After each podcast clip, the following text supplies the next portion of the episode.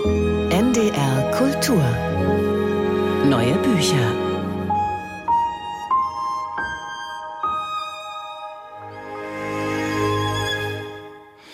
Gerbrand Backer, 1962 in Holland geboren, ist Autor und Gärtner und hin und wieder auch Eisschnelllauftrainer.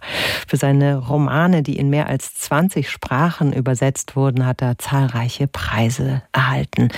Er lebt in Amsterdam und in der Eifel. Für seinen neuen Roman der Sohn des Friseurs, hat er sich in die zahlreich im Internet dokumentierten Details eines Flugzeugabsturzes vertieft. Claudia Ingenhofen hat den Roman gelesen.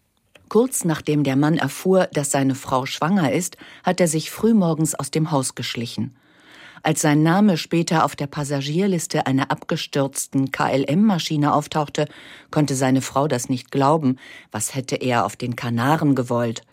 Irgendwann hat sie sich damit abgefunden. Sie musste sich um Simon kümmern, den kleinen Sohn.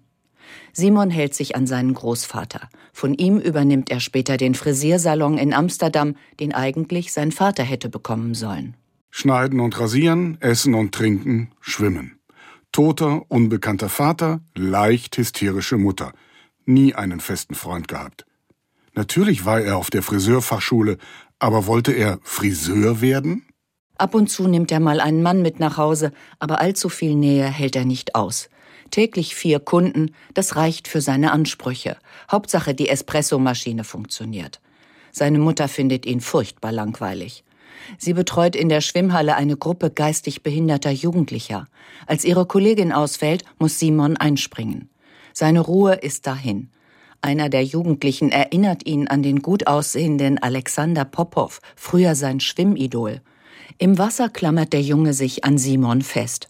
Obwohl ihm die Umarmung unangenehm ist, bekommt er eine Erektion. Viel zu lange muss er noch an den Jungen denken. In seiner Fantasie ist alles möglich.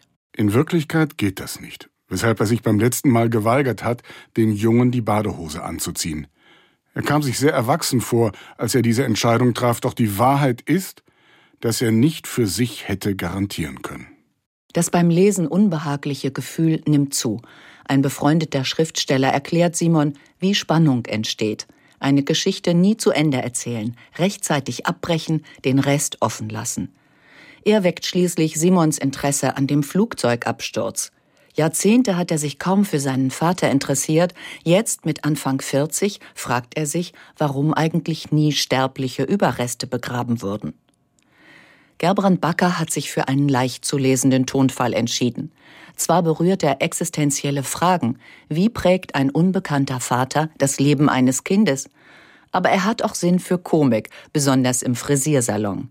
Neuerdings sind manche Kunden ganz versessen auf das Rasiermesser.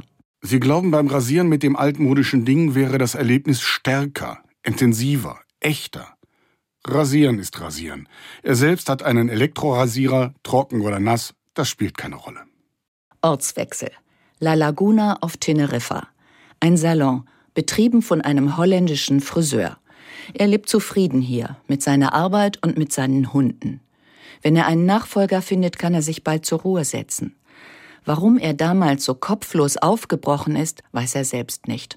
Und noch weniger, warum er bei der Zwischenlandung den Flughafen verlassen hat, statt in die Maschine zurückzukehren.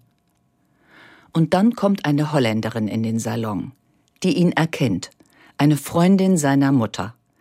Gerbrand Backer folgt dem Rezept des befreundeten Schriftstellers. Er erzählt nicht alles. Im Kopf der Leserin treibt die Geschichte Blüten. Claudia Ingenhofen über Gerbrand Backers neuen Roman Der Sohn des Friseurs in der Übersetzung von Andreas Ecke bei Surkamp erschienen für 25 Euro. NDR Kultur